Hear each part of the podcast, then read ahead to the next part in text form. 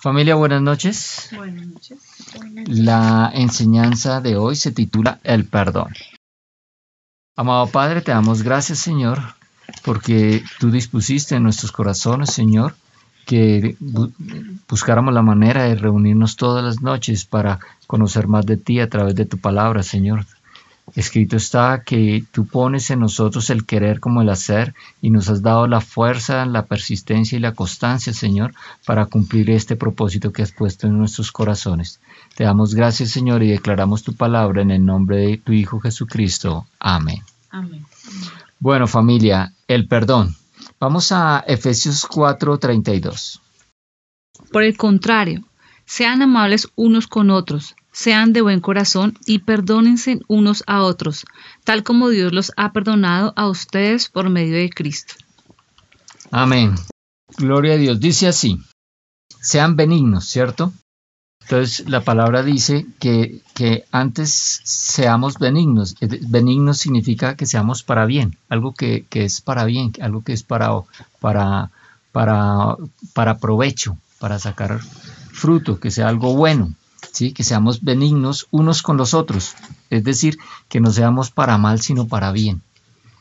Dice misericordiosos, es decir, compasivos, perdonándonos unos a otros. El tema de hoy es el perdón. Aquí nos está diciendo el apóstol Pablo en la carta a los Efesios que debemos perdonarnos unos a otros, como Dios también nos perdonó a nosotros en Cristo Jesús. Nosotros en Cristo Jesús fuimos perdonados. En Cristo Jesús fuimos eh, perdonados de todos nuestros pecados. Ahora nos corresponde a nosotros perdonar, porque primero nosotros fuimos perdonados.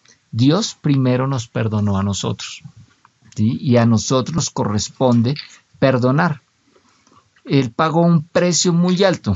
El precio que pagó fue la sangre de su Hijo Jesucristo. Ese fue el precio que pagó nuestro amado Padre para el perdón de nosotros. Y dice acá, eh, esto, eh, aquí nos está dando un ejemplo, porque puede, puede ser doloroso perdonar, pero hay que estar dispuesto a pagar ese precio. A veces perdonar cuesta, pero nuestro Señor Jesucristo pagó el precio, que fue su propia sangre. Nosotros debemos estar dispuestos también a pagar el precio ¿sí? de ese perdón, el precio de perdonar a otros. A veces tenemos que eh, morder nuestro orgullo y perdonar, pero debemos hacerlo porque Dios nos perdonó primero. Vamos a Mateo 18 y vamos a leer los versículos 23 al 35. Aquí vamos a encontrar la parábola del perdón. Eh, tiene diferentes títulos, pero es conocida como la parábola del perdón. Vamos a leer desde el verso 23 hasta el 35. Mateo 18, 23 al 35. El reino de los cielos puede compararse a un rey que, decidió arreglar cuentas con sus súbditos. En el proceso, le trajeron a uno que le debía 100 millones de pesos. Como no podía pagarle, el rey ordenó que lo vendieran como esclavo y también a su esposa, a sus hijos y a sus posesiones. Al oírlo, el hombre cayó de rodillas delante del rey y le suplicó, Señor, por favor ten paciencia conmigo, yo te pagaré todo. El rey conmovido lo soltó y le perdonó la deuda. Pero cuando aquel mismo hombre salió de allí, fue a donde estaba alguien que le debía veinte mil pesos y agarrándolo por el cuello exigió pago inmediato. También este hombre cayó de rodillas delante de él y le suplicó, Ten paciencia y te lo pagaré todo. Pero su acreedor no quiso conceder ninguna prórroga, y lo hizo arrestar y meter a la cárcel, hasta que la deuda quedara completamente saldada.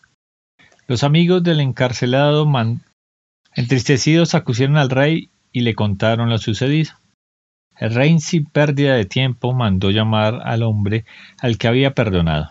Malvado, perverso, le dijo. Así que yo te perdoné aquella inmensa deuda porque me lo pediste y tú no pudiste tener misericordia de otro como yo la tuve de ti. Tan enojado estaba el rey que, le, eh, lo envió a las cámaras de tortura hasta que pagara el último centavo. Así hará mi Padre Celestial al que se niegue a perdonar a algún hermano. Amén. Entonces nos queda claro quién es el rey del que están hablando, ¿no? Es nuestro Señor, nuestro Señor Jesucristo. Y aquí está hablando de una deuda que perdonó a un siervo. Y este siervo no fue capaz de perdonar la deuda del otro siervo. Ese siervo al que Dios, al que el rey perdonó, somos nosotros. Ese consiervo eh, al que no le perdonaron la deuda son las personas, son las demás personas. Entonces aquí hay tres personajes. El rey es nuestro Padre, nuestro Señor Jesucristo. Eh, el siervo somos nosotros y el consiervo son las personas que están a nuestro alrededor. Y dice que el, rey le perdonó la deuda, que era de, de 10 mil talentos, dice la reina Valera. En cambio, el siervo no fue capaz de perdonar a su consiervo la deuda que era de... de ok, en la reina Valera habla de talentos y habla de denarios. La deuda que le tenía era de 5 denarios y la que le había perdonado era de 10 mil talentos. Entonces, eh, eh, esto es muy importante. Esto representa una diferencia eh, numérica gigantesca. Un denario representa el sueldo de un día de trabajo. Era una moneda que pesaba aproximadamente 5 gramos, ¿cierto? Y le estaba debiendo 5 denarios, le estaba debiendo lo de 5 días de, de trabajo. Y en cambio, a él le habían perdonado una deuda de, de 10 mil talentos. Un talento representaba 33 kilogramos de oro. Entonces estamos hablando de 33 toneladas que debía versus a, a 25 gramos que debía el otro.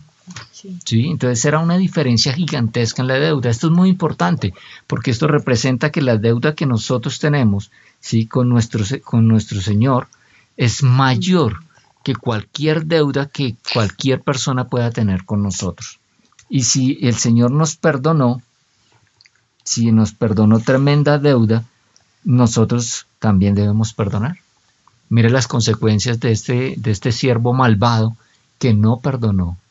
Mire lo que dice el versículo 33. Dice, ¿no debías tú también tener misericordia de tu consiervo? Estoy leyendo la Reina Valera como yo tuve misericordia de ti, ¿no debías tú también tener misericordia? Es nuestro deber perdonar, es nuestro deber. ¿Por qué? Porque el Señor nos perdonó primero. Nos corresponde a nosotros perdonar por obligación, porque el Señor nos perdonó a nosotros una deuda mayor. Y ninguna deuda que ninguna otra persona pueda tener con nosotros, ninguna ofensa que ninguna otra persona puede, habernos hecho es nada comparado a la deuda, a la ofensa que nosotros hicimos por nuestros pecados con nuestro amado Padre. Tanto fue que el precio que tuvo que pagar para, para, perdonar nuestros pecados fue un precio muy alto, fue el precio de sangre, la sangre de su Hijo Jesucristo. Entonces dice aquí, el verso 35 dice, así también mi Padre Celestial hará con vosotros si no perdonáis de todo corazón. O sea, el perdón debe ser sincero no es ese de yo perdono pero no olvido, no funciona.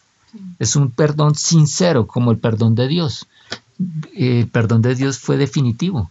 El perdón de Dios eh, con la sangre de Cristo, Él borró todos nuestros pecados, borró ya no recuerda, Él ya no se acuerda de ninguno de nuestros pecados porque no, no existen, ya no existen nuestros pecados. Él solamente cuando nos ve a nosotros, nos ve, a Jesucristo y Jesucristo es libre de pecado, entonces nosotros no tenemos ningún, ningún pecado. ¿Sí? Los que hemos creído en Cristo y lo hemos recibido como nuestro Señor y Salvador, somos libres de todo pecado, nosotros no tenemos ya ninguna deuda. Y así como no tenemos ninguna deuda, nadie nos debe deber a nosotros, nosotros debemos perdonar debemos perdonar a todos. Dice cada uno a su hermano, eh, debemos perdonar de todo corazón cada uno a su hermano sus ofensas. Entonces, en Cristo ya fuimos perdonados, pero no perdonar sería despreciar el perdón del Padre.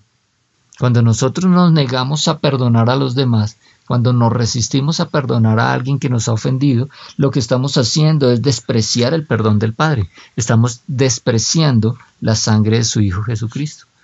Es grave no perdonar. Vamos a mirar qué nos dice 2 Corintios capítulo 2 versículos 7 al 8 con respecto al perdón. 2 Corintios 2, 7 al 8. No obstante, ahora es tiempo de perdonarlo y consolarlo. De otro modo, podría ser vencido por el desaliento. Así que ahora les ruego que reafirmen su amor por él. Perfecto. Entonces este versículo 7 está hablando de que deberíamos perdonar y deberíamos consolar. Debemos perdonar al ofensor, al que nos ofende, debemos perdonarlo, independiente de si se ha arrepentido o no se ha arrepentido. Ahora, si esta persona que nos ofendió se arrepintió, nosotros debemos consolarlo para que no sea consumido eh, de demasiada tristeza, dice la reina Valera, para que no sea consumido de demasiada tristeza. Nosotros debemos perdonarlo y consolarlo. El perdón es tan necesario para el ofendido como el arrepentimiento lo es para el ofensor. Entonces, el que ofende tiene la obligación de arrepentirse, pero al que es ofendido tiene la obligación de perdonar. Y la falta de perdón pesa tanto como la falta de arrepentimiento. Es igual de grave ambas cosas, la falta de perdón como la falta de arrepentimiento. El versículo 8 dice, por lo cual os ruego que confirméis el amor para con él. Aquí nos está diciendo que perdonar es una manifestación del amor. Cuando nosotros perdonamos, estamos demostrando el amor de Dios en nuestros corazones. Estamos demostrando que Cristo mora en nosotros a través de su Santo Espíritu, porque el perdón, el perdonar es, es, un acto de amor y Dios es amor. Y Dios nos dice, eh, nuestro Señor Jesucristo nos dijo en Mateo 22:39, amarás a tu prójimo como a ti mismo. Vimos lo que era la ley del amor, ¿se acuerdan? Y el primer mandamiento es amar a Dios sobre todas las cosas, con todo nuestro ser, con todas nuestras fuerzas. Pero el segundo mandamiento es amar al prójimo como a nosotros mismos. Cuando nosotros perdonamos, es esta manifestación del amor de Dios. Estamos cumpliendo el mandato divino de amar al prójimo. Entonces, amar es una manifestación de amor. Además de que es un deber de nosotros, como hijos de Dios que hemos sido perdonados, es también una manifestación del amor de Dios en nosotros, en nuestras vidas. Dice, vamos a leer también el versículo 11. ¿Qué dice el 11? Dice, para que Satanás no se aproveche de nosotros, pues ya conocemos sus maquinaciones malignas. Entonces mira qué pasa cuando no hay perdón. Le estamos abriendo puertas a Satanás.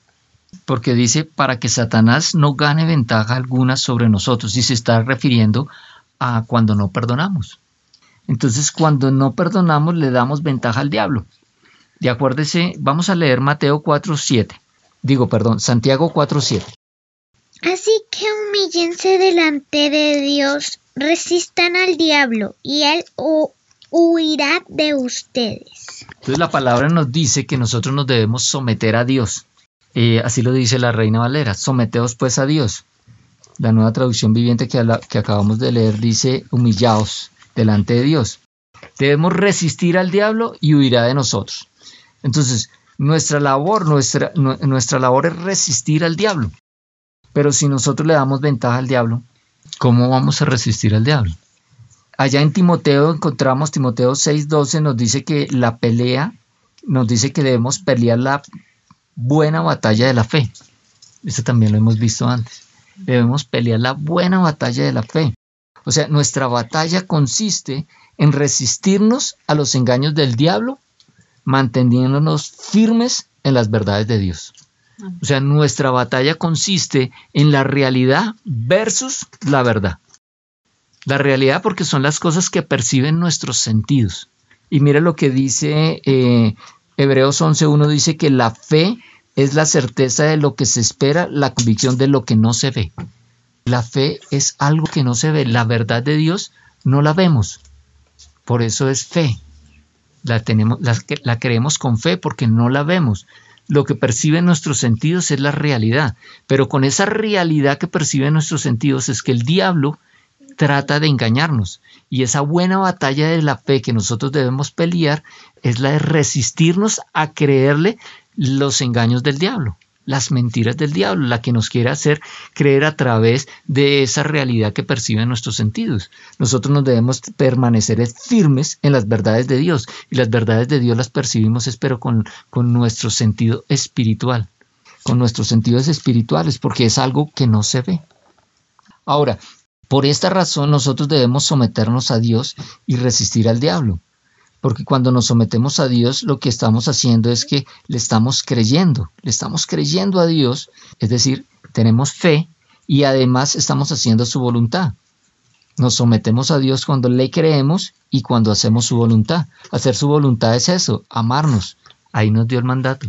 Amar a Dios, amar al prójimo. Perdonarnos es un mandato, un deber de nosotros perdonar, porque así como Dios perdonó nuestros pecados, nosotros debemos perdonar a los demás. Someter la carne. Cuando sometemos la carne estamos obedeciendo a Dios, nos estamos sometiendo a Él y estamos resistiendo al diablo. Por eso nosotros la falta de perdón le da una ventaja al diablo y nos hace inclinar la batalla de la fe hacia el favor del diablo y no y en contra de nosotros. Entonces es muy importante el perdón. Vamos a Mateo 18, 21 al 22. Mateo 18, 21 al 22. Luego Pedro se le acercó y preguntó, Señor, ¿cuántas veces debo perdonar a alguien que peca contra mí? ¿Siete veces? No, siete veces, respondió Jesús, sino setenta veces siete. Entonces estamos viendo que el perdón de Dios no tiene límites, es infinito. 70 veces 7 no es 70 multiplicado por 7. 70 veces 7 es 70 veces el número 7. Entonces, escriba ese número. 70 veces el número 7 ¿sí? es un número que no podemos leer. Es un número infinito. Entonces, el perdón de Dios es así. El perdón de Dios es infinito. El perdón de Dios no tiene límite. Acuerde la deuda que, que Dios nos perdonó. Perdonó los 10 mil talentos. Dios nos perdonó una deuda gigantesca. El perdón de Dios no tiene límite. Y el, nuestro tampoco lo debe tener. Nosotros debemos perdonar con el perdón de Dios. Y nosotros debemos amar con el amor de Dios. Porque nosotros tenemos el Espíritu Santo morando de nosotros. Dentro de nosotros tenemos la presencia de Dios dentro de nosotros. Entonces nosotros debemos perdonar de la manera en que Dios perdona y debemos amar de la manera en que Dios ama. Mire, vamos ahora a Lucas 23, 34. Jesús dijo, Padre, perdónalos porque no saben lo que hacen. Y los soldados sortearon su ropa tirando los dados. Aquí estaba Jesús en la cruz. Estaba a punto de fallecer y tenía a, sus, a las personas que lo habían colgado, que lo habían crucificado, que lo habían golpeado, ¿sí? a quienes lo habían martirizado, los tenía delante de ellos, a los soldados romanos. Y, Cristo clamó al, al Padre, diciendo, perdónalos porque no saben lo que hacen. ¿Mm? Así es el amor de Dios y así es el perdón de Dios. El perdón de Dios es movido por amor a todos. Cristo murió en la cruz para el perdón de los pecados de todos. El perdón de Dios está disponible para todos. Ahora nos corresponde a todos recibir el perdón de Dios, porque ese perdón ya está disponible con su sangre pagó el precio. Ahora, lo que nos corresponde a todos es recibir el perdón que ya nos fue dado. Pero tenemos que recibirlo, tenemos que aceptarlo en nuestro corazón y lo hacemos cuando recibimos a Cristo como nuestro Señor y Salvador. Jesús enseñó, amad a vuestros enemigos, bendecid a los que os maldicen, haced bien a los que os aborrecen y orad por los que os ultrajan y os persiguen. Esto lo encontramos en Mateo 5:44. Nosotros debemos amar a todos los que nos aman, pero también a los que nos han hecho daño, a los que nos hacen daño. Porque así es el amor de Dios. Aquí estaban estos soldados haciéndole daño a Jesús. Lo estaban crucificando, lo habían latigado, lo habían maltratado, lo habían vituperado, lo habían ofendido, le habían despojado de sus ropas. Y él estaba diciendo, Padre, perdónalos porque no saben lo que hacen. Y vemos otro ejemplo así también maravilloso de este estilo en Hechos 7:60. Vamos a Hechos 7:60. Cayó de rodillas, gritando, Señor, no los, no los culpes por este pecado. Dicho eso, murió. Aquí está hablando de Esteban. Eso es eh, la historia del primer mártir cristiano. Esteban eh, fue uno, un discípulo de Cristo como nosotros somos discípulos de Cristo, como somos creyentes, como lo somos todos nosotros los creyentes. Y él fue apedreado por confesar su fe en Cristo. Y mientras estaba siendo apedreado, eh, él clamó con gran voz al Señor. y les dijo, Señor, no les tomes en cuenta este pecado. Ese es el tamaño del amor de Dios. Ese es el tamaño del amor que mora dentro de nosotros y esa es la capacidad de perdón que hay dentro de nosotros. Entonces, de la misma manera como Jesús perdonó a, quienes lo, lo crucificaron, de la misma manera como Esteban perdonó a quienes lo estaban apedreando, de esa misma manera nosotros debemos perdonar a todos aquellos que nos hagan daño. Y de esa misma manera como ellos los amó, es de esa misma manera como nosotros debemos amar. Entonces, el perdón es un deber nuestro, porque Dios nos perdonó primero y Él nos perdonó una deuda mayor. Y nosotros debemos perdonar de todo corazón como Dios nos perdonó a nosotros. Y este perdón es tan necesario para nosotros como lo es el arrepentimiento para aquel que comete el pecado. Este el perdonar es una manifestación del amor de Dios dentro de nosotros y cuando nosotros no perdonamos le estamos dando ventaja al diablo. Y hemos aprendido que nosotros no debemos resistir al diablo y debemos someternos a Dios. Y nos sometemos a Dios cuando le creemos a Él y cuando hacemos su voluntad. Y el amor de el perdón de Dios no tiene límites, es infinito y de esa manera debe ser nuestro perdón. Y el perdón de Dios es motivado por amor y nosotros también debemos estar motivados por amor.